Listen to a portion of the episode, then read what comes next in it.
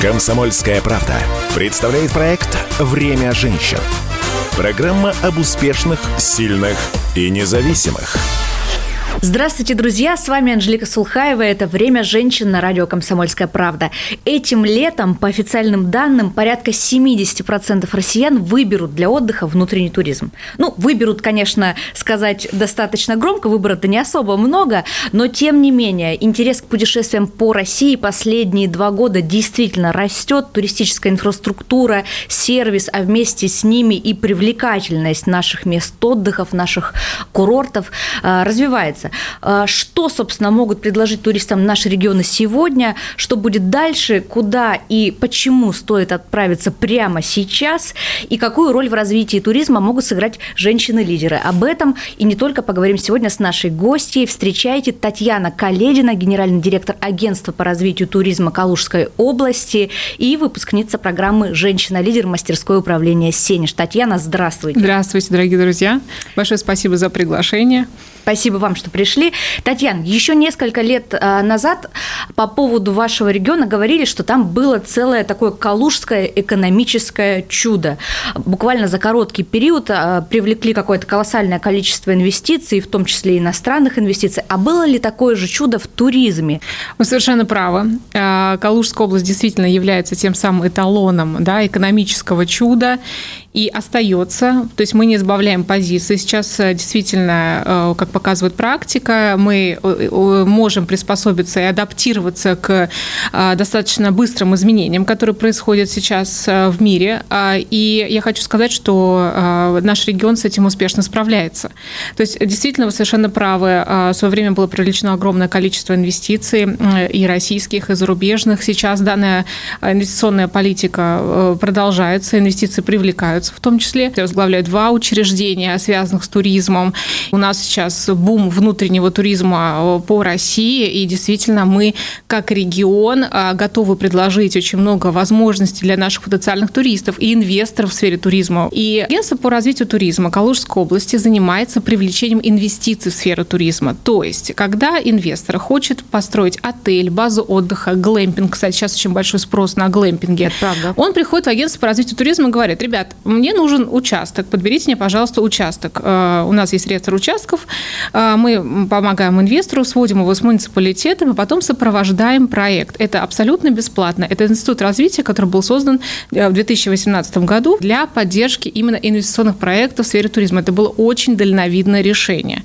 Очень правильное решение. Мы, опять же, стали одним из первых регионов, где подобный институт развития с такой задачей был создан. И поэтому мы сопровождаем проект, как вот недавно случилось сейчас с а, проектом может быть, вы слышали, у нас а, недалеко от Плотняного завода открылся фито-отель, и там будут выращиваться настоящие лавандовые поля, не хуже, чем в Провансе. В этом году запустился, уже отель работает в тестовом режиме, и мы полагаем, что летом там будет безумно красиво. Опять же, агентство по развитию туризма сейчас сопровождает э, интересный проект, называется «Лето на Оке». Все вспоминали с теплотой, как вот в те прежние времена можно было с ветерком прокатиться по Оке. И когда к нам пришел инвестор, причем это был пандемийный год, 2020 год, когда все говорили о том, что ну туризм, о чем вы вообще говорите? Мы говорим, давайте рискнем.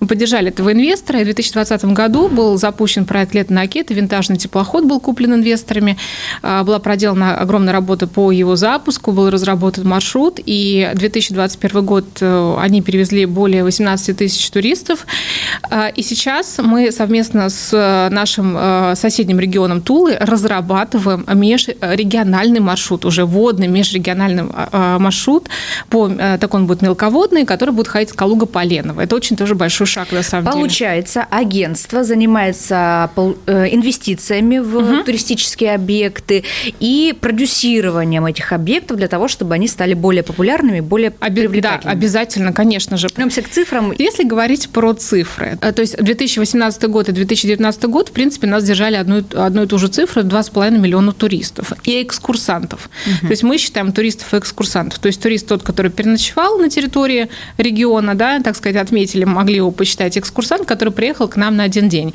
Их а, сейчас а, ну, больше, а, чем туристов.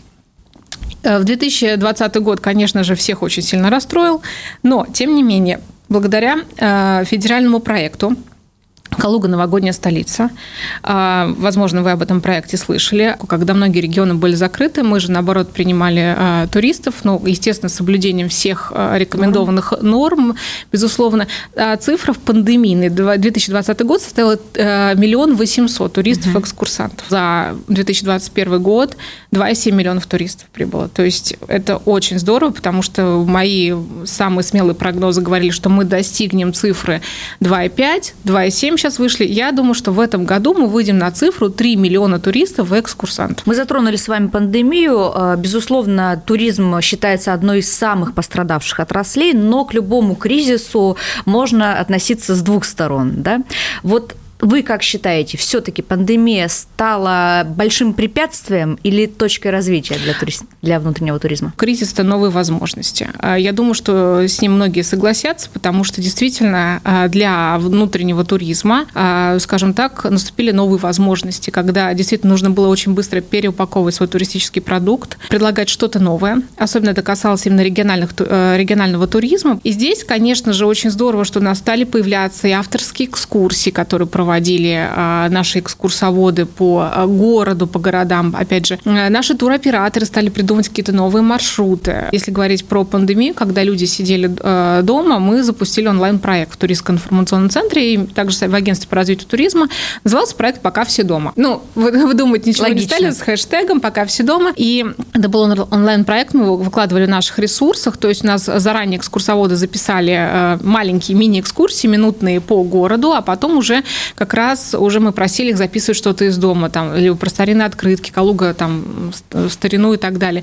И это набирало большое количество просмотров. Потом мы подключили музей. Часть музеев записала онлайн-экскурсии. Мы это сразу выкладывали в наш единый туристический портал визиткалуга.ру. Потом, конечно, туристы уже, ну, уже поехали воочию посмотреть, что же там действительно происходит. Смотрите, мне кажется, у развития внутреннего туризма есть еще одна такая абсолютно важная, в том числе и социальная миграционная миссия. А, люди стремятся переезжать куда куда-то в центр, в Москву, в Санкт-Петербург за большими возможностями. А, как вы считаете, внутренний туризм способен как-то нивелировать эту проблему, решать ее и э, становиться таким аргументом в пользу того, чтобы люди хотели оставаться у себя на малой родине? Безусловно, безусловно, так и есть. Например, если вы, а, у вас есть маленький бизнес, допустим, маленькая пивоварня или сыроварня, или даже вы а, делаете какую-то интересную керамику, и вы живете например, в Тарусе, да, небольшом малом городе Калужской области, и э, вам не нужно ехать в Москву или даже в Калугу реализовывать свою продукцию, к вам все приезжают, заходят в ваш маленький магазинчик или находят вас где-то по соцсетям и покупают вашу продукцию. Вы также можете организовать экскурсии на свое предприятие, сейчас очень востребованные. Это дает вам возможность заработать заработать и обеспечивать себя, семью и развивать свой бизнес дальше. Вот приведу очень интересный пример. А, у нас есть малый город, старинный город Мещовск. Там есть музей трех цариц. Это, кстати, вот к Петру Первому имеет самое непосредственное отношение, потому что его первая жена Евдокия Лопухина была как раз из Мещовска. Вот, да. Тут же а, Евдокия Стрешнева родом, а вообще Калужская область называется родиной трех цариц, потому что Наталья Нарышкина, она из Патаруса. То есть родина трех цариц... Очень интересно. Да, это интересно. Я могу, это могу очень долго рассказывать. Но если говорить про Мещовск и про местное производство, появился местный производитель Чех, между прочим, по национальности Ян Яраска, который приехал а, несколько лет назад назад, по-моему, даже где-то около 12 лет назад в Россию, женившись на русской женщине. Он переехал из Чехии в Россию, в маленькую деревню Таркотина, где приобрел, по-моему, заброшенный старый коровник. И сейчас там у него сидороварня. Он варит мещовский сидор. Это действительно стало нашим брендом. Он мещовские эти яблоки собирает, наверное, по всем вот этим деревням э, нашего Мещовского уезда. Ян получил поддержку, во-первых, местной администрации, э, помогла ему организовать фестиваль сидра, который теперь ежегодно будет проходить на территории Калужской области. Вот уже э, в этом году будет в 4 июня. Я всех приглашаю к нам приехать на этот фестиваль фестиваль. Плюс ко всему, он еще очень здорово подошел к брендингу своей продукции. А, вот, спросил, какое вот название, подскажи. Я говорю, так назови Сидор Циолковский. А, все-таки, ну, все-таки хочется, чтобы было очень много вот таких названий, связанных именно с местными, а, вот с местными либо известными людьми, либо с каким-то там вот какой-то такой продукцией. Назвал Сидор Циолковский. Замечательная история, на самом деле. И проект, который вы разрабатывали и защищали на программе «Женщина-лидер мастерское управление Сенеж», тоже касался внутреннего туризма. Мы о нем коснемся, а, но расскажите для начала, как вообще вы попали на программу «Женщина-лидер»? Я, честно говоря, думаю, что решение поучаствовать и быть отобранной для программы «Женщина-лидер», наверное, является для меня судьбоносным, потому что э, такого потрясающего обучения у меня давно не было. Во-первых, э, очень сильный состав и участниц, э, потрясающие все, все женщины-лидеры, все сильные и прекрасные.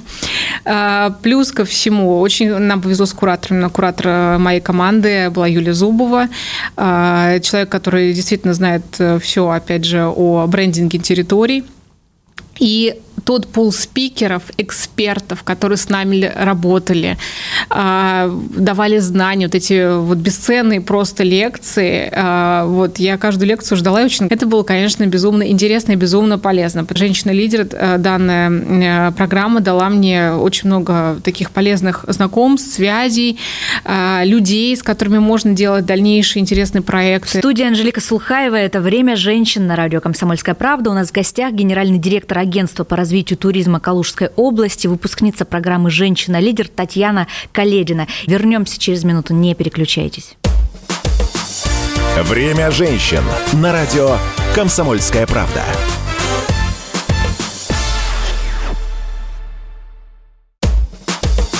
«Комсомольская правда» представляет проект «Время женщин».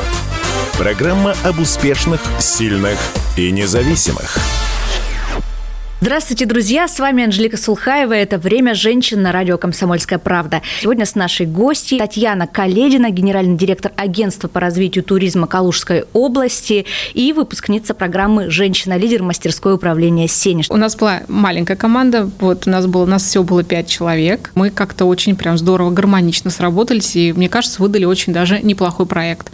Проект заключается в том, что действительно, что хотелось, чтобы обратили внимание на развитие малых городов. Насколько я знаю, что в рамках проекта вы разработали какой-то такой универсальный алгоритм, алгоритм да. по а, раскрутке, так, да. сказать, так сказать, малых городов в качестве столицы внутреннего туризма. Алгоритм заключается в том, чтобы помочь муниципалитет продвинуть свой местный продукт. Суть заключается в том, что научить именно муниципалитет работать э, в этом направлении. То есть, если вы не хотите, например, даже вот по рекомендациям, то есть э, один из частей алгоритма заключается в том, чтобы команда выезжала с экспедиции, да, вот в малый город. Я даже, когда путешествую по Калужской области, например, вот э, включаю там того же самого тайного покупателя, да, допустим, меня как туриста, э, которому приглянулось, например, этот населенный пункт, или что ну, вот, вот я сразу буду искать там парковку, например, да, если парковка, если общественный туалет, где кафе, вот, потому что сейчас реально турист очень стал избалованный,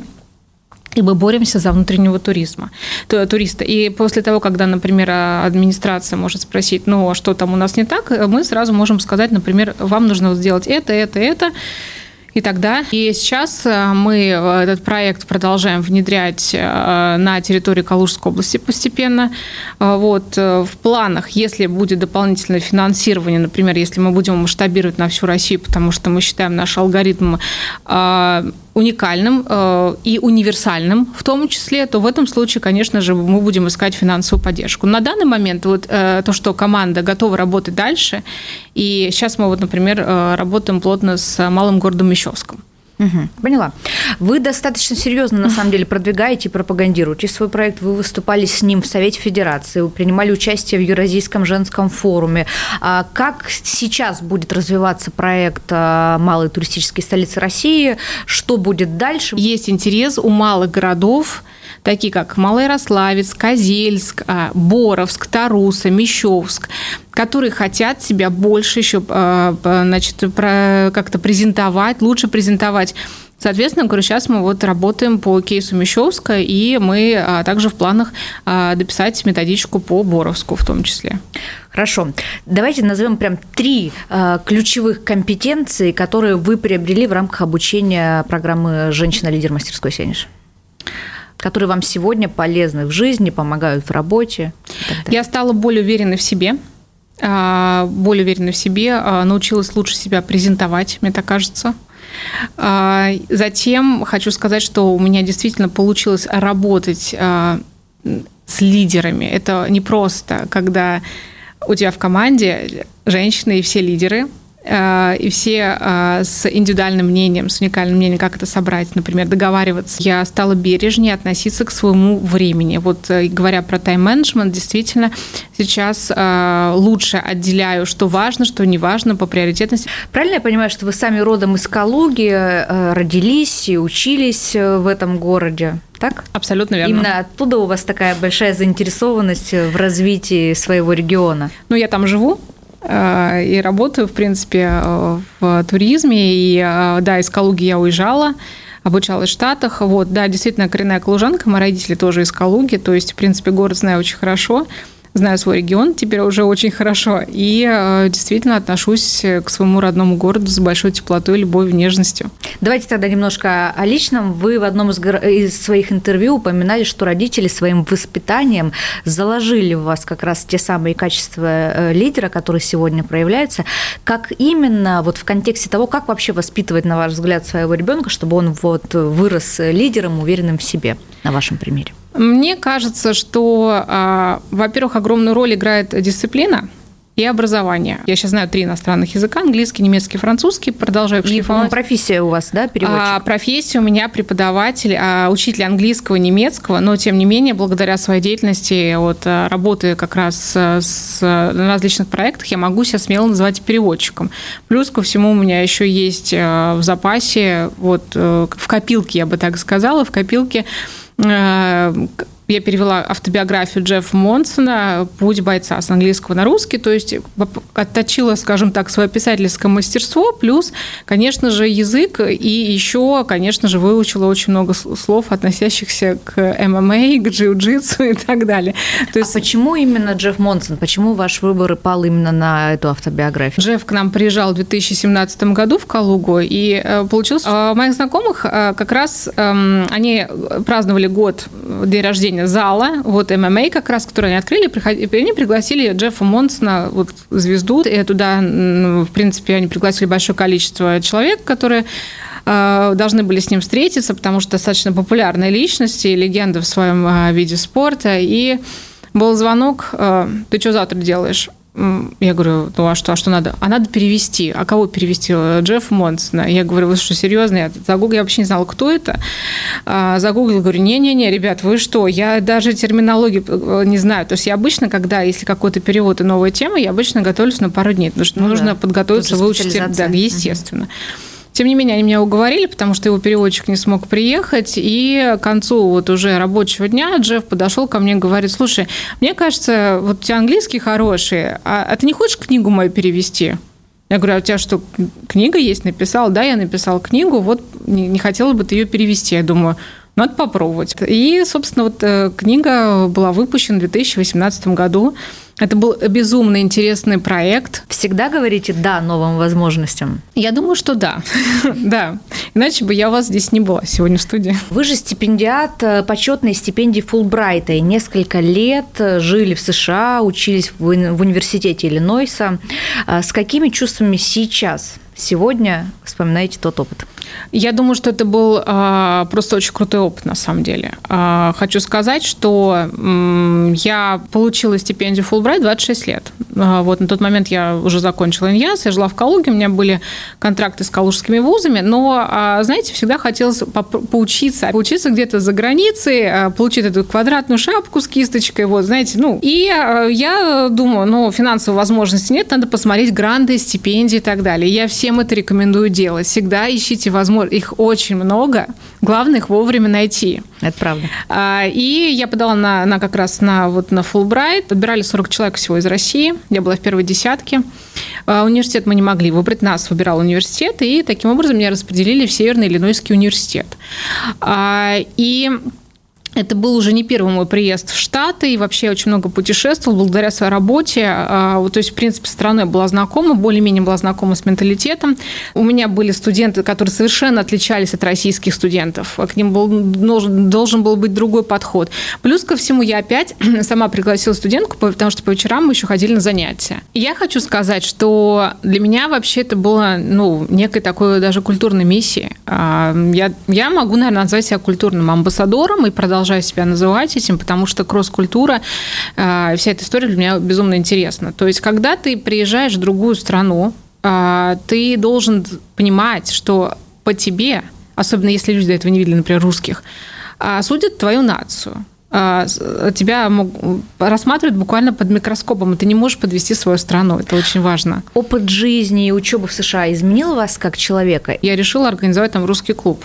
А, так. в университете. И как пошло? Пошло замечательно. Что обсуждали? Обсуждали все, что угодно. То есть, э, например, э, даже кафедра, на которой вот кафедра иностранных языков, на которой была прикреплена, говорит, слушай, а у вас есть какие-то традиции? Я говорю, знаете, мы когда встречаемся с друзьями, мы обычно пьем чай. Вот, и мне выделяли даже чай, э, там, печенье, студенты приходили. И сначала приходили только мои студенты, а потом уже приходили студенты других потоков. И вот мы за этим русским клубом за чаепитием обсуждали жизнь в России. То есть я готовила презентации, например, какую э, знакомила их, например, с э, исполнителями, с нашими известными. Их очень интересовала рок-музыка. Плюс ко всему мы иногда смотрели фильмы на этом русском клубе. Их очень им нравился «Брат 2» фильм, потому что он снимался в Чикаго, а мы жили под Чикаго как раз Декаль. Многие из них потом поехали в Россию. Кто-то на стажировку поехал, кто-то поехал просто так. И потом, когда я уже вернулась, это было в 2011 году, я получала восторженные письма о том, спасибо, что мы ходили к вам на занятия, чтобы мы ходили к вам в клуб, потому что мы действительно открыли для себя Россию, русских с другой стороны. Это очень классно. Вот это приятно. Ну, на этой просто замечательной, сладкой, я бы даже сказала, ноте будем прощаться. Спасибо огромное за этот разговор, за те важные слова, которые прозвучали. Это было «Время женщин» на радио «Комсомольская правда». Слушайте нас по воскресеньям в 12.00. «Время женщин» на радио «Комсомольская правда».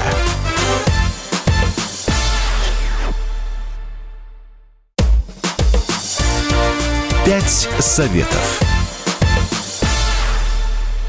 Здравствуйте, друзья! С вами Анжелика Сулхаева. Это «Время женщин» на радио «Комсомольская правда». У нас в гостях генеральный директор агентства по развитию туризма Калужской области, выпускница программы «Женщина-лидер» Татьяна Каледина. И сейчас в рубрике «Пять советов от гостя» она даст пять практических рекомендаций о том, как находить в любой ситуации новые возможности и говорить им «да». Во-первых, надо развиваться. Новые знания дают новые возможности. А, уделяйте этому времени. Я не говорю, что нужно читать тонны книг и так далее. Новые знания это могут быть практически. Хорошо, попробуйте себя, например, запишитесь на занятия йогой или скандинавской ходьбой.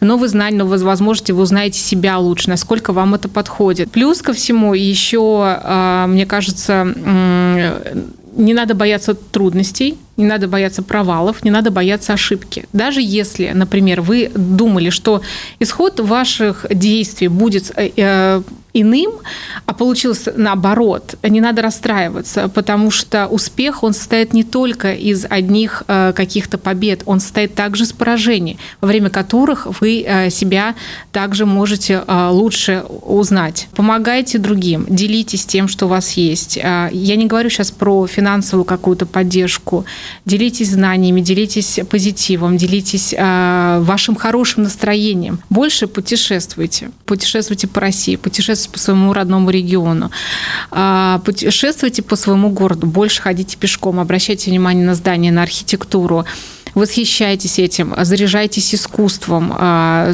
просто обогащайте себя. Это, наверное, самое важное. Никогда не сомневайтесь в себе, что бы вам ни говорили. Помните, что это ваша жизнь, ваши возможности. Верьте в себя, идите к своей цели, у вас все получится. Ну, на этой просто замечательной ноте будем прощаться. Спасибо огромное за этот разговор, за те важные слова, которые прозвучали. Это было «Время женщин» на радио «Комсомольская правда». Слушайте нас по воскресеньям в 12.00. Пять советов.